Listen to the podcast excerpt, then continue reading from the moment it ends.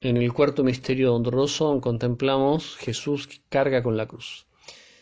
Y bien, por lo menos a mí cuando se me viene a la cabeza esta imagen de Jesús llevando la cruz sobre sus hombros, que sería el travesaño, no la pieza más larga de la cruz, sino que el travesaño amarrado a los hombros, bueno, me lo imagino agotado, o sea, con un resto ínfimo de fuerza para dar cada paso. Estaba muy debilitado. Su última cena fue precisamente la última cena el jueves. Eh, esa noche pésima en la cárcel, prácticamente sin dormir. Y al día siguiente todo lo que pasó, el juicio, y luego sobre todo la flagelación que lo dejó exánime, lo dejó al límite de sus fuerzas, la coronación de espinas, había perdido mucha sangre.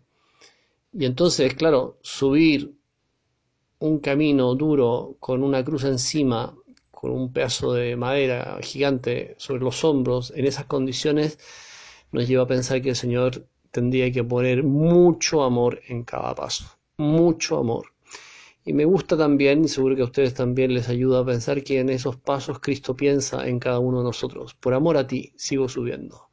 Por amor a ti me vuelvo a levantar. La tradición nos indica que el Señor cayó tres veces en el camino hacia el Calvario mm, y las tres veces se levantó. O sea, Jesús cae porque no puede más, porque ya no le dan la fuerza, porque, en fin, se le sale el corazón por la boca y, desde el suelo se levanta, pone las manos en el suelo, fortalece los músculos de los brazos y de las piernas y como mejor puede, con la ayuda quizás de algún soldado o ya en su momento mm, con la ayuda de Simón de Sirene, vuelve a retomar el camino del amor. Bueno, pensemos en esto, pensemos que por una parte el Señor nos invita a cargar con la cruz de cada día, que no es gigante, habitualmente se trata de astillas de cruz, mm, y si comparamos mm, nuestras cruces con la de Cristo, es como comparar rasguños con, con, sus llagas en las manos y en los pies, ¿verdad? O sea, decimos, Señor, qué poco es lo mío. Dame la gracia para amarte de verdad. Dame la gracia para para no quejarme, para no pensar que esto es demasiado, para no caer en el engaño de, pensar que el, amor corre, por así decir, al margen del dolor. El amor tiene mucho que ver con el dolor. Tú nos demostraste, se lo podemos decir así, tú nos demostraste, Señor, el amor que nos tienes a través del dolor libremente abrazado. Entonces, ayúdanos a crecer en el amor a ti, abrazando libremente la cruz de cada día, que habitualmente son, les decía, cosas chicas, en la vida doméstica, en cuestiones profesionales, en el trato con los demás, en el carácter de uno o de otro, em, en cosas físicas también, a medida que pasan los años, los achaques se van multiplicando, así que mucho ánimo. Eh, en fin, eh, es la vida, ¿verdad? O sea que el Señor pone un poquito de sal en los condimentos, pone un poquito de sal en la comida para, para, darle sabor. A mí que me gusta eh, el arroz con huevo, bueno, en fin, no sé, un buen bistec a lo pobre, arroz, huevo, un buen pedazo de carne, papas fritas, pero todo eso sin sal es bastante insípido, pierde toda la gracia, comida de enfermos. El amor sin, sin dolor es como la comida sin sal.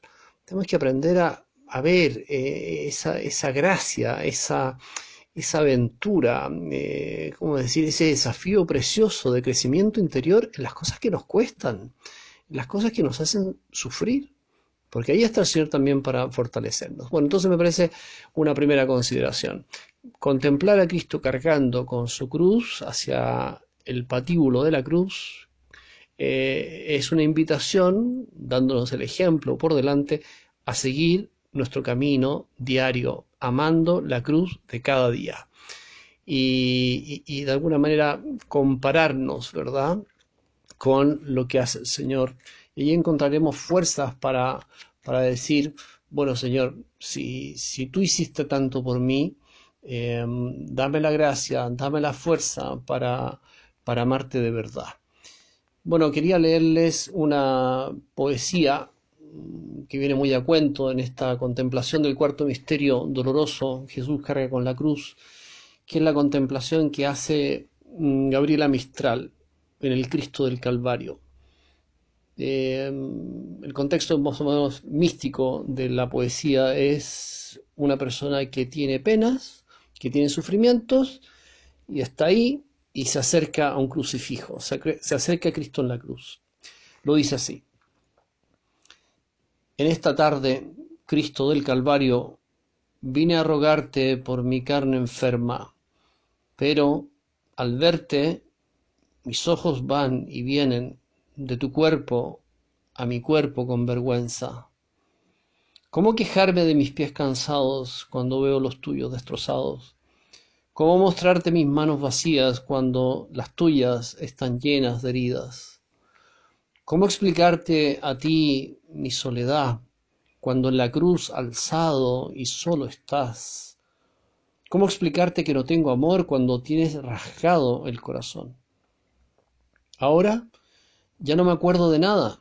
Huyeron de mí todas mis dolencias.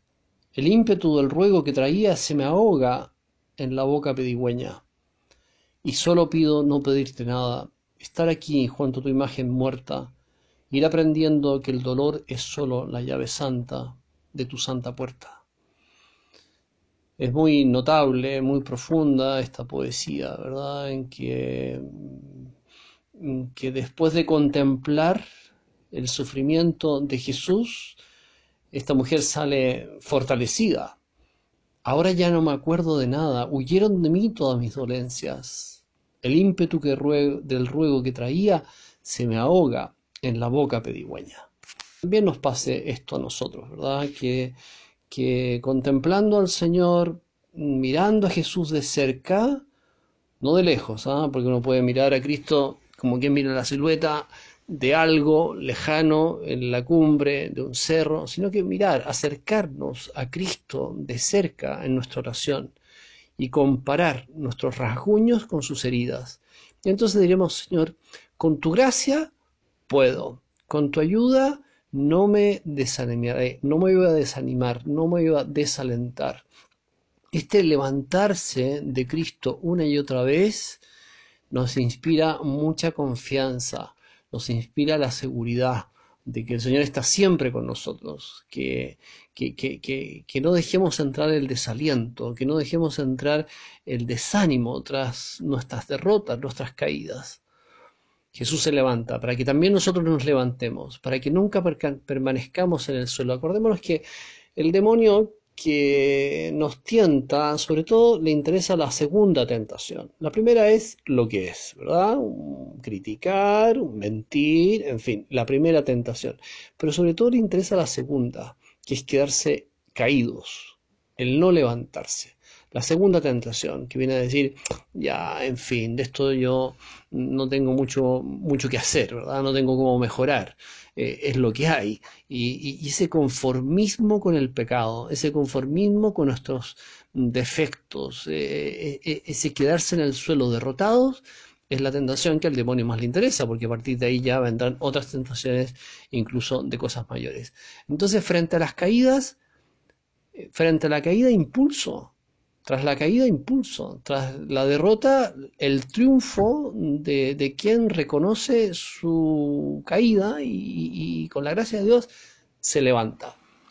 Les leo para terminar una consideración que hace San José María al respecto de lo que estamos hablando aquí. Ese desaliento, ¿por qué? Por tus miserias, por tus derrotas, a veces continuas, por un bache grande, grande, que no esperabas, una caída así contundente, un pecado mortal, podríamos decir. Y continúa el texto. Sé sencillo, abre el corazón, mira que todavía nada se ha perdido. Aún puedes seguir adelante y con más amor, con más cariño, con más fortaleza. Refúgiate en la afiliación divina. Dios es tu Padre amantísimo. Esta es tu seguridad el fondeadero donde echar el ancla, pase lo que pase en la superficie de este mar de la vida. Y encontrarás alegría, resiedumbre, optimismo, victoria. Muy sugerente, ¿verdad? la tentación del desaliento, la tentación de, de quedarse allí en la derrota y no tenemos que reconocer con sencillez nuestras equivocaciones, nuestras caídas, abrir el corazón al Señor, confiar plenamente en el poder de su gracia, de su misericordia, y sabiéndonos hijos de Dios, echar el ancla en ese fondeadero sólido del amor de Dios por cada uno de nosotros, y entonces encontraremos alegría, resiedumbre, optimismo, victoria. Jesús sigue subiendo, Jesús no para de subir hasta entregar la última gota de su sangre por amor a cada uno de nosotros. Y esa es nuestra garantía, esa es nuestra seguridad.